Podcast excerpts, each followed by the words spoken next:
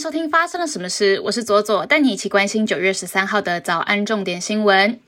由于疫情冲击，青年就业市场更难生存，青年级生沦为穷忙世代。一二三人力银行调查，全台湾三十九岁以下的劳工，衡量目前的每月财务状况，有百分之三十四点八处于财务赤字当中。另外，三十九岁以下的人，现阶段个人名下的总存款平均只有十三点三万元左右。有技能界奥林匹克之称的国际技能竞赛首场比赛，七日至十日在瑞士伯恩举行。台湾选手雷锋月十一日旗开得胜，以优异的抗压性与稳定性打败日韩等劲敌，勇夺本届外观模型创作之类金牌。统联客运江姓司机十一日晚间载客北上，在国道一号台中后里段，驾驶向乘客表明身体不舒服，将车子停在路肩之后就陷入昏迷，乘客轮流对他做心肺复苏术急救并送医，所有乘客跟司机目前均安。忧郁症是一种常见的精神疾病。国卫院最新调查发现，当长者随着年纪增长，受到身体疾病以及脑部的退化，再加上情绪的影响，很容易有忧郁症。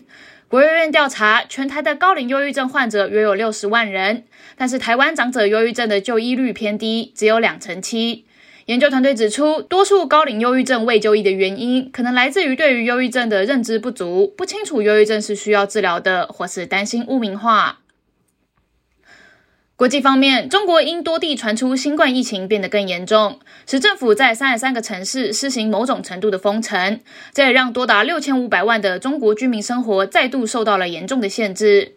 除了四川省成都持续严格的封城之外，新疆伊宁市更是传出已经封城超过四十天，当地的居民纷纷在社交媒体上面向外求援。专家认为，中国之所以坚持清零政策，是因为该政策已经成了意识形态问题。路透社报道，拜登政府打算在下个月扩大半导体出口的限制。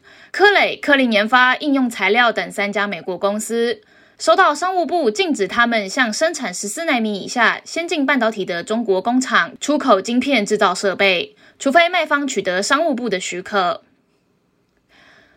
菲律宾总统府宣布，总统小马可是已经签署了行政命令。即日起，在户外开放空间不强制戴口罩。这项行政命令写道：特此允许在开放空间和通风良好、不拥挤的户外区域可以自主戴口罩。菲律宾从九月五号到十一号，平均每天新增两千一百九十七例新冠肺炎确诊病例，三百例死亡案例。英国女王伊丽莎白二世八日逝世于苏格兰，重新激起关于大英国协成员国是否应该脱离英国而独立，彻底终结与殖民母国在政治上面联系的辩论。包含加勒比海岛国安蒂卡及巴布达计划在三年内举办改制为共和的公投。牙买加也透露国家会实现独立。目前执政的苏格兰民主党也希望继二零一四年之后再举办一次独立地位公投。宪法律师汤金斯在《苏格兰先锋报》中提到，王冠的移交是很不稳定的时刻，甚至是脆弱的时刻。接下来，我们来聊聊今天的发生了什么事。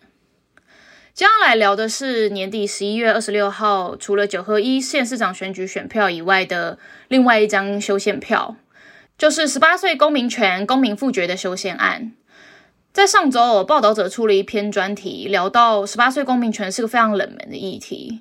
根据他们的调查，愿意投下同意票的民众更是不到五成。对于需要跨越九百六十五万同意票的高门槛，这个议题以目前的情势来说，显得困难重重。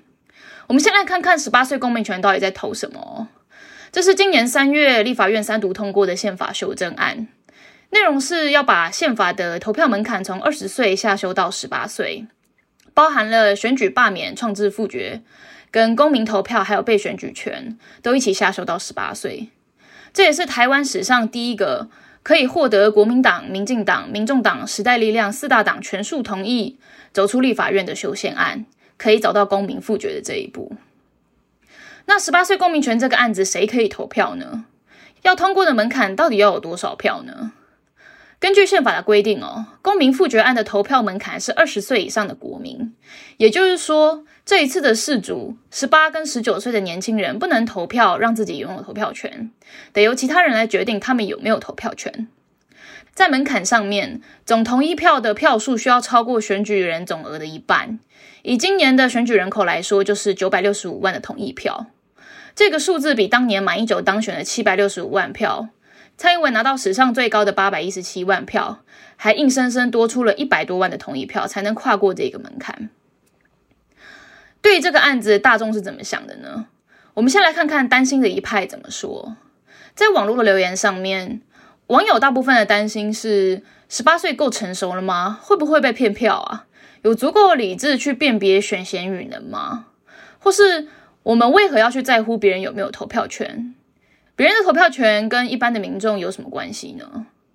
年轻人有投票权之后，会不会反而稀释掉自己族群票数的分量呢？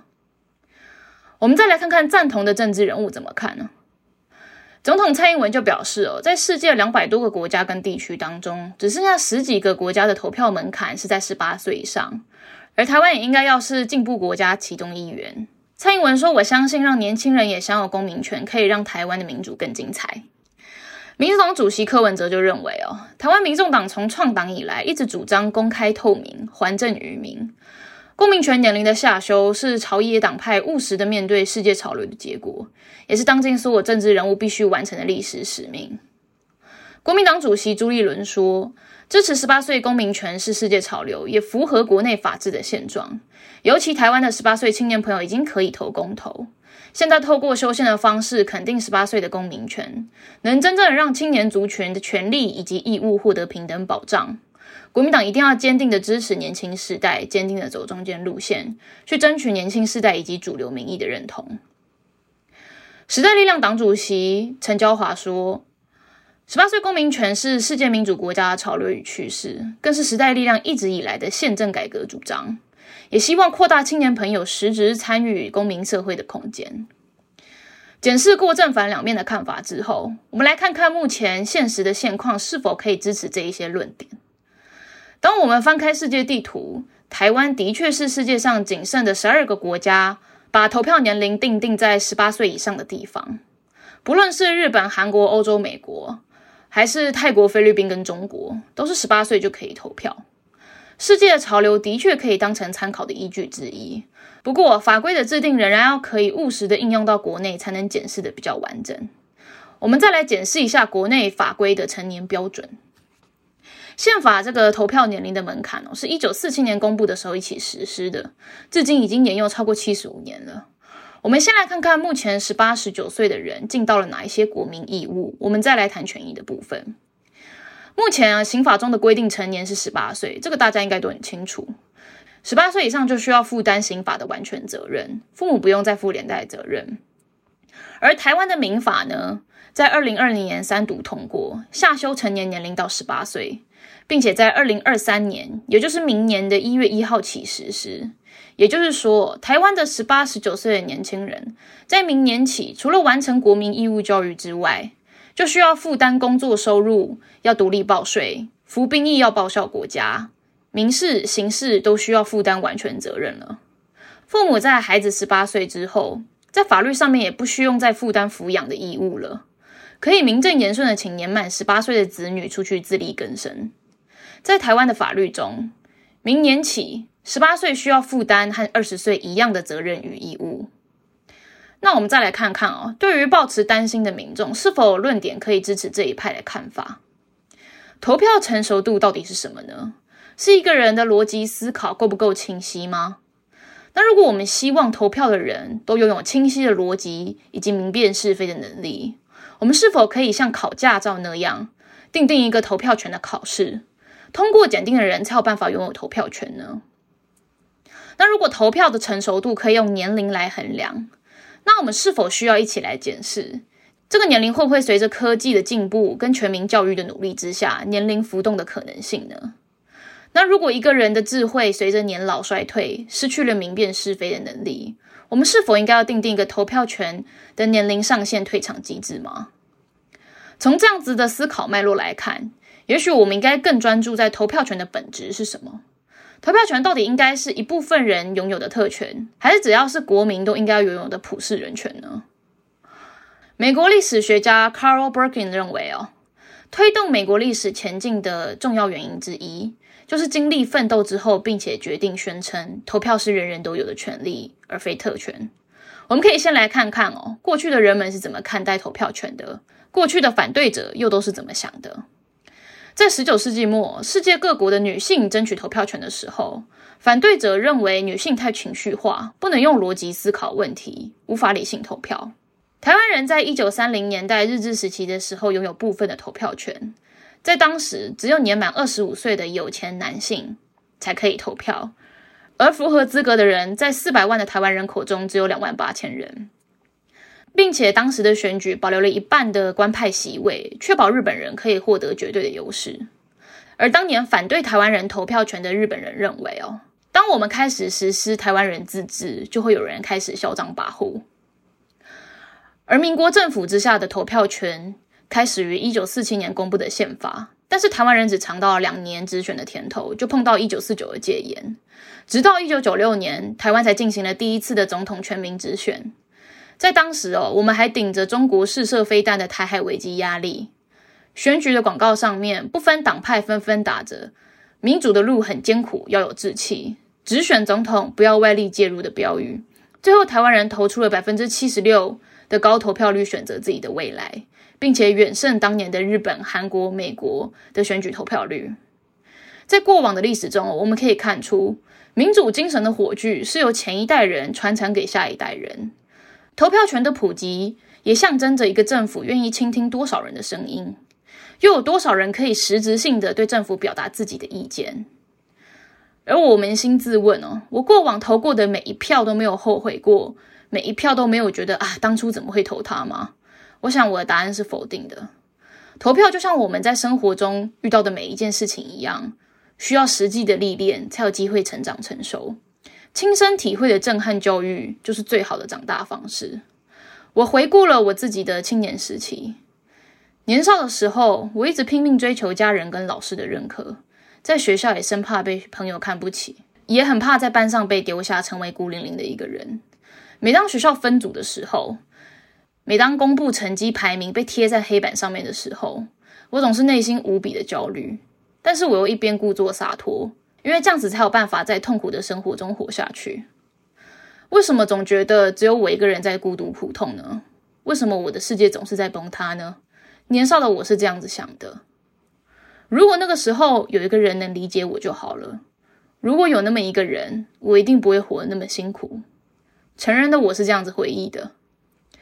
长大之后回头看哦，很心疼那个时候的自己，也希望现在的年轻人。不需要再受到我当年受到那种挣扎所苦，也希望这个社会可以对青年友善一点点。那些青年时期遇到的嘲笑与谩骂，不要一直在上演。但是事与愿违哦，现在的网络发达，把排挤跟攻击从学校带回家里，变得无所不在，也无法逃离。而这一些痛苦，青年远比我这一种离开学校已久的人更加深刻的理解。想要接触更多的青年。打造出一个更友善的社会，就需要更多的青年想法被纳入。因为真正理解青年困境的人，就是青年本人。今天如果有一个政治人物的证件，可以针对我过往不好的回忆对症下药，取消过度比较的成绩公告模式，而且重视学校的霸凌问题，建构出更好的社会安全网，接住忧郁的青年们，我想我会非常积极的支持这样子的政策推动。当孩子越生越少。代表社会上面支持孩子的票仓也会越来越少，政治人物也会越来越没有动力去照顾年轻人。毕竟谁会做吃力又没票的事情？当未来没有人想要重视跟照顾青年的时候，这些年轻人又该怎么办？我们可以在滂沱大雨来临之前，先准备好雨伞，让青年自己照顾自己，一起支持十八岁公民权，帮没有办法投票的青年投票，让青年自己决定自己的未来。以上就是今天的发生了什么事。我是左左，我们明天见。